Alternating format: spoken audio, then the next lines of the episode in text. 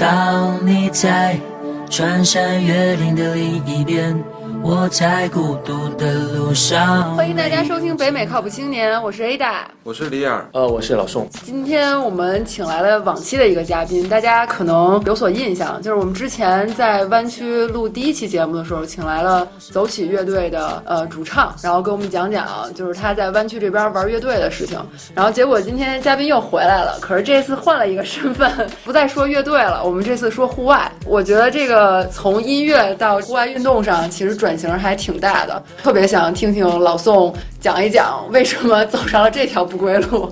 呃，我觉得音乐和这个户外有一定联系的，就是你像那个郑钧的《回到拉萨》，嗯，然后许巍有很多歌也是也是讲一些旅行啊什么这样的事哦情的。 OK，然后对于我来说，我可能是最早是大概零零九一零年在 LA 的时候，嗯，然后和一些朋友一起玩起来的。是因为周围的人影响你，所以你才开始做户外对这对件对，事我儿，觉啊是得吧这？是很重要的事情，很重要的一个原因。那你就是从开始接触到喜欢，有没有一个一个契机，就是说我想要坚持一直做下去？可能是在一一年的时候，就是突然有了一批小伙伴儿，大家玩得很高兴，就好像出去在一起生活，然后嗯觉得这个生活方式很不错，所以 OK，就一起玩了很长时间。比如说有户外运动有很多，啊比如说像爬山、像攀岩，然后也有 hiking，就是说徒步。你有最喜欢某一项吗？对于我个人来说，可能看情况吧，因为首先我自己的水性不是很好，所以水上项目我玩的比较少一点。如果就是想刺激一下自己的话，刺激一下自己的这个大脑的话，会走一些比较一天它的这个登高距离比较高的一些路线。啊，对，这样的话就是你的，就相当于你的心脏一直在 pump，就是你一直在不停的往上走。就是海拔变化非常对对大的对一个路对线，对，然后是对，吧然后你会从，就是我们要走一个路线，就是要从沙漠到云端，就 OK 是从 L A 的那个附近的一个叫 Palm Spring 的地方，就是海平面嗯的地方，一直走到大概一万英尺以上的地方，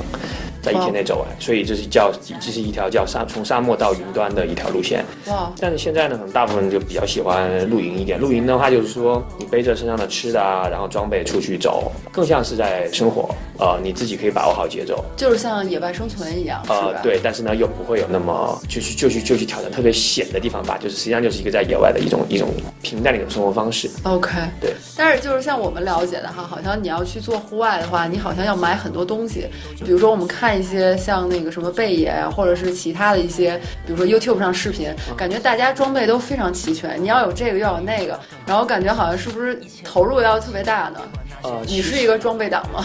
我算在中间吧，我不是特别这个迷装备，但是我也不会拿特别差的装备。但实际上，我觉得对大部分人出去呃玩的话，其实装备有一定的装备就可以了。就是说，比如说、呃一个好的包是比较重要的。 OK 呃对，呃，然后呢，衣服来说的话，一般来说是需要比较透气和保暖的。待会儿我会讲一下这个衣服。嗯哼。啊，然后呢，登山杖来说，如果这个腿部力量比较强的话，可以不用买；如果腿部力量稍微差一点的话，然后背的包比较重的话，登山杖是比较重要的。 OK，鞋一双舒服的鞋是比较重要的，其他的其实都是一些比较呃可有可无的吧。比如说，你可以买一个炉子，户外炉子，这样的话呢，它能解决你一些户外吃的吃问饭题的问。题对，就是你不用再去啃那些 energy bar，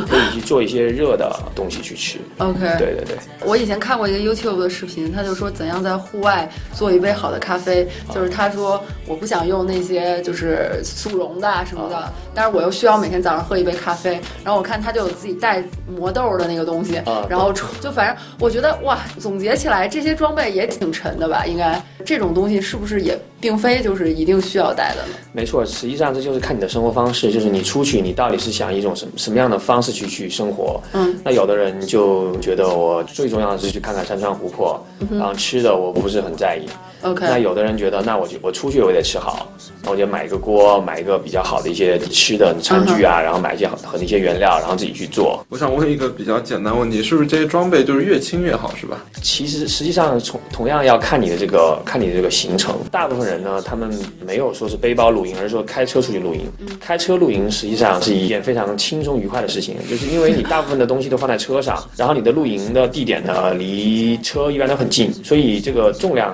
不是很大的问题。所以我们要讲到这个 backpacking，就叫俗名叫 backpacking 和 car camping 的区别。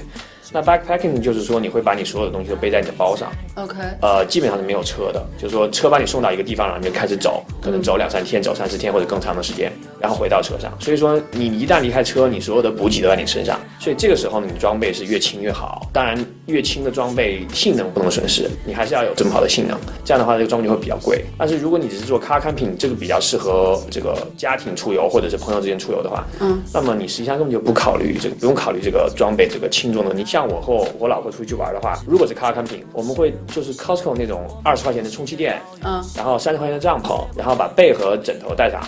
啊， 就就是跟在家里一样。对，其实也很舒服。我们会带一个非常非常大的帐篷，我们我们家有个十人帐篷，所以我们会带一个 非哎，常大据说那个帐篷有什么三室一厅的，是吧？ 啊，对对对对对对对，所以这种帐篷呢，它很重，但是你如果是 car camping 的话，你根本就不用在乎它。所以你如果是家庭出游和朋友就是简单出游的话，你就带上大帐篷，睡得舒服嘛，在里面可以甚至可以站起来，里面再可以可以可以打德州扑克都 可以。所以你带上自己的被子也会比较暖和，然后对所以这样的话就不存在这个所谓的这个专业装备的问题。对，所以你在出门之前你要想清楚，你到底是去做什么样的一个旅行，这个是比较重要的。没错，感觉这个好像是新手也可以，就是大家娱乐一下也可以，但是你要想专业的话，也可以走对对对，两条其路。实这并不是一个非常高端的一个一个一个领域，是所以。比如说在加州这边或者在美国，有什么比较好的徒步的，或者是 backpacking，或者是 hiking 的一些 trail，我们可以去选择呢？如果我是新手的话，我可能不知道怎么去做这些事情。 OK，那从最近的说一说，那最近的就在其实就在那个 Saratoga 的山上有一些还不错的 campground，嗯，就是你周末可以出去放松一下，嗯哼，然后那边有些河流，你可以去，你有渔证的话可以去钓一些鱼，然后直接 OK 在 campground 上烤掉，烤掉吃掉。然后嗯、呃再远一点呢，去 Big Sur 那边一号附近也有很不错的 campground， OK，也都是比较怎么评价这个 campground 是比较好的？一般 campground 它就会列出来这个 campground 有哪些 facility。嗯比如说它可以有的 campground 就是可以洗热水澡的，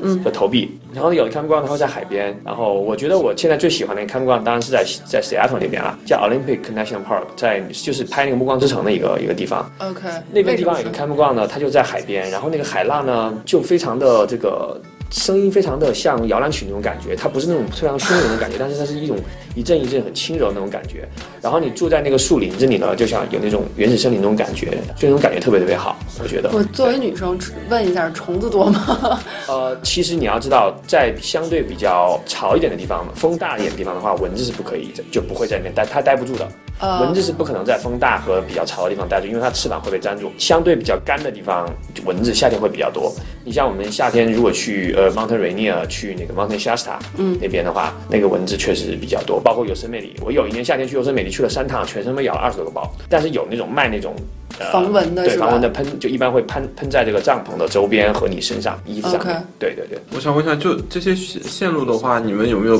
比较可以信赖的，比如网站啊或者这个信息来源，你们可以推荐 OK 给大家？如果是 backpacking 的话，它有一些呃，你一般就就可以去这个 national park 的那个官方网站上去、去看，它有一些很有一些 backpacking 的推荐路线。这边的这个网站还是做的非常非常好的，包括你如何申请 permit。然后呢，如果是那些 car camping，就是大家就家庭出游的话呢，一般来说的话，你就去呃。像有 state park 啊、呃 regional park 啊、national park 上面都会有一些比较比较详细的介绍的地方。比如说你想去海边，那你可以去看一看，呃，一号附近有很多 state park 啦，然后去网站上看定他们的 cam campground。嗯，呃，如果你想去呃相对呃比较山里的比较高一点的地方的话呢，那么你就一般来在在湾区周围比较高的地方呢，就是一般就是去 Lake Tahoe 位置比较高一点， OK，然后 Yosemite 的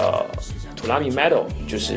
不到歪里，歪里再往东边走那一段嗯会海拔会高一些。到海拔高的乐趣是什么呢？就是呃，有的有些地方高山湖很漂亮啊、啊，对，然后嗯，会冷吗？对，所以是不是 camping 的话，是夏天是比较好的季节呢？对，如果你是在海平面比较高一点的地方的话呢，夏天会去会比较舒适，就不会也不会太冷，也不会太热。哎，我听说那个优胜美地，它那个进去订 campground，它的价格是跟温度有关，我不知道这个是不是哦真的。哦这这个只是对于那个它有个叫 Curry Village 的地方，嗯就是在 Valley 的中心，嗯哼我叫 Curry Village，它是那个可以加热加热那个帐篷。呃，它那个帐篷呢，实际上跟传统帐篷不太一样，它那帐篷是一种帆布帐篷，其实就其实有点像那个少数民族那种小小帐篷屋子。像蒙古包是吧对对对，其实其实上里面很大，可以摆好几张床，然后里面还有桌子，哦然后呢，它那个是加热的，所以你的温度呃越低的话，它就会要要的钱越多，对还是吧按这 个收。但是如果你就定的是一般的 campground，就是传统的 campground，就是一块平地，然后有几个木椅，然后有一个那个烤嗯烧那个烤的烧烤架那个子架的话，那个是和温度没有关系的。 OK 哎对对对对对。 OK，那个只是 popular 和不 popular，夏天的话那种是非常非常 popular，你很难订到。嗯然后冬天的话可能就好很多。因为我因为我之前听说有朋友去那儿，我还说哇，那是不是就是因为冬天没人去，然后所以要的便宜，然后夏天它是和那个温度有关，温度有关？对对对。啊感觉也是个挺好玩的一个一个经历。哎，那那个老宋，你就是也是在户外运动这块儿玩了这么多年，你有没有你最喜欢的几条？就是你觉得太经典了，如果你要是想玩户外这个，你一定要去的。呃，这个是美国范围之内，还是加州范围之内，还是世界范围之内就世界范围之内吧， 就是你去过的， 呃？OK，你觉得值得推荐的。呃，那我先从世界上来说说一说吧，因为几个月前我去了趟挪威，嗯我觉得挪威是个非常非常好的地方，就是 OK 呃水源很充足，嗯，然后这个这样你可以自己不用带饮用水嘛？是就是那个地方传说冰川水是可以直接喝的，但是我自己还是带了一个一个简单的滤 filter， OK 呃滤水器，其实那个 filter 也很非常小。然后我就基本上就沿路就在那接冰川水，然后滤过以后就直接喝掉，还是很舒服的。 OK，所以到现在还没事儿，就说明哦，没事儿，没事儿，没事儿。好处是不是 有 filter 是肯定不会有问题的，基本上 OK 都不会有问题的。对，你可以少背很多水？对对，你可以不用背那么多水，这个其实上是很很很头痛的一件事情。嗯对对对，比如说你尤其是你出门好几天，然后你如果沿路都有水源的话，那么你带着滤水器的话，你就会省很多重量，否则的话你背一一周的水还是很难受的，尤其你还做饭。呃那除了这个呢？除了不带水加，其实加州这边啊、呃有几个一直很就是我一直都觉得很不错的，就像 Big Sur 那边有有很有很有几个看不惯都很不错，嗯，大森林里面，然后呢空气感觉到非常非常好，然后离海非常非常近。是你像 Big Sur 还有一条那野外温泉的一条路线， OK，、啊，有很多人是走一天，有的人说是 backpacking 在那住一晚上，哎嗯就有很多人在那边泡温泉，就在哦，就是说地上走走一天，晚上可以在那儿泡个温泉，对，在那然后住一宿哦儿。搭个帐篷，对对对，然后住一宿。这这是野野外的温泉是吧？啊，对，它是那个纯是天然的温泉，那你可以随便泡吗？呃，可以可以啊、啊。 o k 我还我还以为会有什么保护措施，比如说不让游泳之类哦的。没有没有没有，大家都可以随便在里面泡的。A O A 也有很多这样的温泉。去优胜美地一般来说都是 backpacker 比较喜欢的地方，因为那个地方海拔比较高，然后有些很漂亮的高山湖。嗯呃，秋天的时候呢，会有一些野花呀、然后树啊，会比较漂亮。那有没有什么，比如说现在新手，比如我现在想去 hiking，有什么呃路线是我们应该避免的？就比如说它太难了，或者是它其实要注意一些东西，我们还没有准备好。呃，对于新手来说是吗？嗯，对，有什么？比如说我们看到这个标志，或者是啊知道，比如说比如说海拔爬那个爬升太高，嗯或者是什么等等这种明白危险的明白东西。明白明白。呃，首先，呃，如果你要去海拔特别高的地方，要确认自己有没有高原反应，就是这个是我见到过比较危险的是吧？对，就是如果你自己不太清楚你有高原反应的话，呃，而而且如果在山上没有及时的营救措施，可能会有一些比较严重的后果。呃， OK 所以一般来说，高原反应在八九千英尺的话，就有人会有一些反应了。然后上到一万以上就会越来越严重，所以就是当你想去到那么高的地方的时候，一定要确认自己，或者说心理自己有心理准备。如果一旦有一旦不舒适不舒适，要及时的下车。 OK，、啊，这是比较重要的。再一个呢，可能是那个比如路边有一些蛇啊，然后一些那个 poison oak 这些、啊这些东西就，就自己要注意一点。 Poison oak 是说树它你摸了你就，碰了它，它就会就会过敏，你身上就会起皮肤上就会起一些红点。但它不会致死吧？啊，不会，那倒不会，那倒啊、不会，就就是很难过受敏是吧？对，就 OK 很难受，对对对。然后蛇呢，它有时候会在路上晒太阳，然后呃，一般这边响尾蛇比较多，所以就是说自己要，如果戴着耳机的话，一定要要注意一点，因为它其实上开始会给你发出一些警告的，让你不要靠近它。 OK，但是如果你就是太嗨，然后戴着耳机没听见的话，踩到它的话，那个后果比较严重。它会咬你是吧？呃对啊，你踩到它当然会咬你。对，但是蛇本身其实它是很胆小的。呃，一般来说，如果你在 trail 上看到蛇，你就拿那个登山杖或者树枝敲击它的尾部，啊，它就会自己会会会离开。 OK，对一般 hiking 的话，有人会戴耳机吗？就是自己哦，其实我单独真的见吗过有人戴耳机，而且戴那种包耳的那种耳机，然后在在 hiking，他就是觉得自己要 enjoy music，然后在在这个在这个氛围里头对对是对对吧？对，这就是嗯，如果是 backpacking 的话，就是刚才说过，一定要自己要知道沿路的水源在什么地方，嗯，避免这个失水的这个问题。 OK 对这个很重要。对，我们听众吧，有很多也是在国内的啊，嗯然后也有喜欢就是户外运动的，也有去登山什么的。你觉老宋，你觉得比如说在国内和在美国有什么区别吗？就是登山这件事儿，或者是 hiking OK 这件事儿。呃，我觉得美国这边可能各方面做的比较好，就是它这个在设施上，包括在这个天气上，嗯，各方面就是资料资源比较丰富，对而且有很多人会在个在不停的更新这个路线的状况， ，OK，然后那个路线也会经常有人去去维护。嗯，所以整个来说的话，体验会好，会好一些。哎，可是我有一个感觉啊，我不知道这感觉对不对，就好像比如说我去中国的一些景点儿，嗯就是不一定是 hiking 路线，就一些景点儿，比如说这儿要有一个悬崖的话，那旁边一定会有那个栏杆扶手或者是什么铁链子什么的，就是它防止你掉下去。然后，但是在美国，我觉得我去很多地方，嗯它旁边就是一个摔下去的悬崖，但是它就是没有那个防护的。嗯我其实不知道这个到底是怎么好。因为有人跟我说，你因为它没有，所以你才会注意，你才会远离它。嗯，我不知道这样理解对我觉得吗一方面可能是国内这个嗯人会比较多，嗯，所以可能会有一些拥挤啊，一些一些状况，就是怕一不小心是挤下去了。但是在这边可能自己就是就相当于是 make your own judgment，就是你自己要负责任，对对你吧自？己会注意，你知道那边比较危险。其实美国会写，他有的会写，他会写，他会说他会说，呃，这个边缘这个土比较松，啊呃，请不要踩，因为有些人会认为哦，这边这边好像这个路很平亮的，可以踩一下。但是如果他会，如果这个沙石比较松，他会写上牌子说这个沙石比较松，请不要站在这个悬崖边缘。但 OK，是他不会就是说搞一个栏杆拦住你这样的，因为其实大家会有成人嘛，都会有一些 common sense，就是不会出现那种情况。我不知道国内是不是因为人太多，可能会拥挤那些情况。对，因为我觉得像国内贴，比如说你贴个牌子或者什么说禁止什么攀爬，或者也没有人听。然后、啊 对，然后我觉得在美国可能大家会心里哎看一下是不是真的可行什么的这种。对，是因为因为实际上就是说，在很多你也看到有很多路线，我看到有很多就是很多人他爬一些很非常非常危险路线，嗯，这个就是说你是就 trust 了你自己，做一个成年人，你自己有自己的判断。只要你没有破坏这个植被，没有破坏这个公园本身，嗯，你想爬你就爬，就是这样的。但是那比如说像公园里的 ranger 什么，他也不会拦着你是吧？不会拦着你，除非除非这个地方就是，比如说你你不可以你不可以去爬那个拱门公园那个拱门，哦因为那个是会破坏那个拱门的，是不让你爬。但是如果这个山上就是一个陡比较陡的一个坡或者比较陡的一个峭壁，那有的人他就是艺高人胆大，他就是攀岩，他就会他就想攀这个，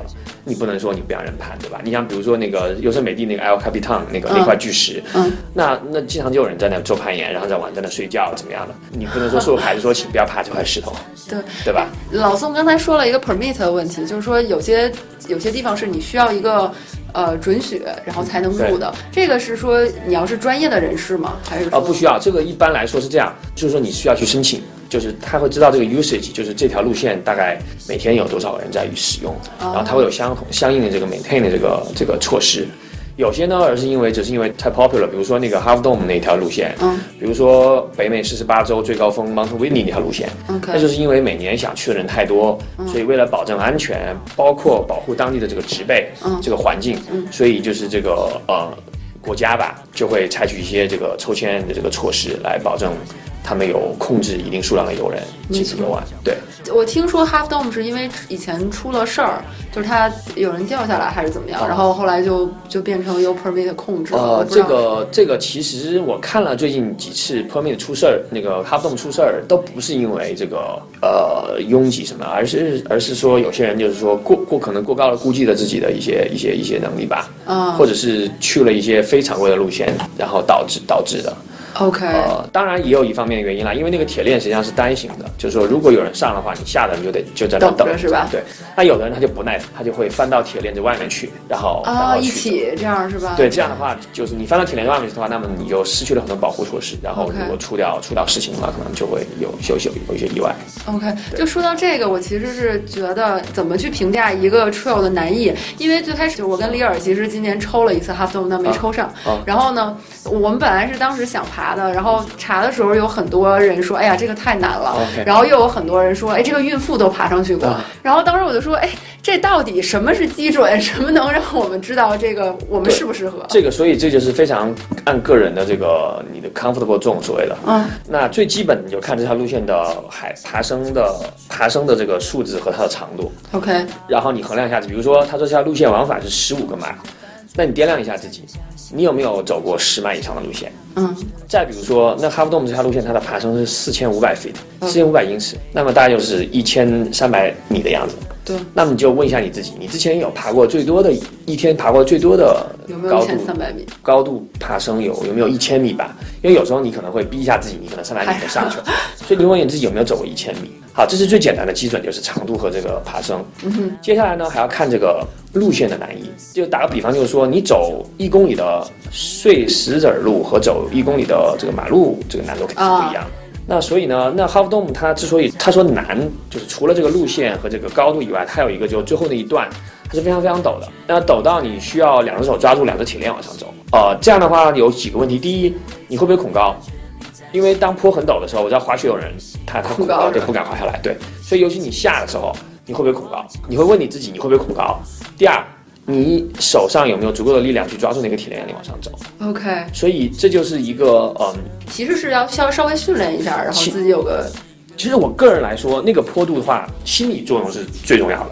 呃，大部分人的两只手是可以上去的，因为它不是一个垂直的，大概是有个坡度，然后而且它每一每隔一米都有一个木头板子供你去去借力，哦，所以大部分人实际上是没有问题的，只是你的心理心理的这个会不会有恐慌， OK，大部分的这个活动都是这个心理的造成的一些原因，因为你你心里害怕，你手一抖，然后你脚一软，这个东西就就不好说。就比较危险。对对对那那你爬那个的话，会有防护吗？就是没有防护，但是你自己可以带防。你可以有看有人是带了攀岩那个绳，安全绳上去的。哦，那就是拴在它的铁链上吗？是吗？对对对啊。对对对， OK，那大家也可以放 心，然后去 h a p d o m 提前查好，然后看看自己是不是足够那个什么。我因为我之前是看那个不是要做广告，就是北脸就 North Face 的那个标志不是 h a p d o m 吗？然后大家好像对这个事情特别热情。对对对 说到说到这儿，咱们说说装备吧。然后刚才一直呃，刚才最开始的时候提到了一些，但是也没有主没有主要介绍。啊就比如说我们去 hiking 或者 day hike 或者是几天的 hike，或我们肯定是要准备一个书包，但我们这包里面装什么呢？ OK，首先这个包我需要说一点，就是说这个包，呃，如果你要背比较重的物品物品的话，一定要确认这个包有一个腰带，呃，嗯因为这个包有腰带的话呢，那实际上这个包的重量会，你的你的腰部会帮你承担很大一部分重量，这样的话你的肩呢不会很累，这是非常非常重要的。这是这个平时这个休闲包和这个户外包的最大区别，就是它的腰带一定要比较舒服。 OK，然后呢，包里装什么呢？呃，看你是几天的这个呃路程了。嗯。那如果只是一天 hiking 的话呢，那可能你会装一件防风衣。嗯。因为一般山顶来说的话，风会比较大，呃，防风衣会好一点。然后呢，如果在你要查一下那个山顶的温度，嗯、如果那个山顶的温度可能你觉得温度比较低，那你可能要背一件呃羽绒服，或者背一件比较厚一点的衣服吧，因为羽绒服它好处是比较轻，嗯、呃，然后比较 packable，就是能够压缩到很小很小的样子。 o 但 k 是如果，但是羽绒服当然也比较贵，可能好点到两三百块钱。最重要就是保暖。对， OK，再呢就是说，呃，自己的就是贴身那件衣服，请注意最好不要穿棉的，因为这个穿棉衣、穿棉色的衣服它吸汗，然后到山顶风一吹，你会非常非常冷。哦，最好穿一些就是说平时出去去 gym 啊、跑步的它这不是有种。速干衣速干衣对对吧？对，这样的话你在山顶上不会很难受。说完这个衣服，然后呢，最好是带一双备用的袜子，因为有时候如果走一些有水的路线，嗯啊，一不小心就是如果袜子湿掉，其实很难受。有双备用的袜子会比较好， ，OK，对。然后再根据自己的情况戴一些手套啊、帽子啊，然后这样的东西。再就是头灯，因为有时候你可能由于计划不如变化快，可能你下山会天黑，那么有一个头灯呢会。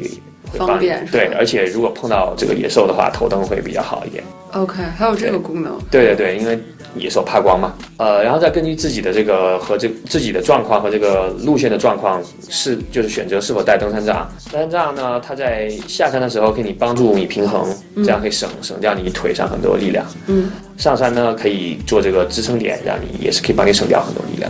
哎，我想知道，就像这些辅助设备，登山杖也嗯好，或者就是书包也好，比如说满足了你基本的要求，就是它它腰的这地方嗯有一个可以背的，但是它如果一个好的一个背包和一个就是一个不怎么样，或者说一般的话嗯 OK 差别到底有多大呢？呃，一般是比如说有的包它的重心会非常非常靠后，就是有些包它设计呢，它那个包本身会比较比较厚，那么呢，你这个你背起来的话，那个包就实际上就就是把你后往把你往后扯那种感觉。啊，对，所以买的包呢，最好是买一些就是说可以买一些宽一点的，但是不要买厚一点的包。哦，所以要买那种高一点儿的是吧？，对，可以可以高一点，然后也可以宽一点，但是不要买厚的。厚的包的话，重心靠后的话会很难很难哦受。再一个就是你透气性，就比如说你这个你包贴住你背部的时候，嗯，那么它的透气性怎么样？因为有些不好的包呢，那你它的它的包会紧紧贴住你的衣服，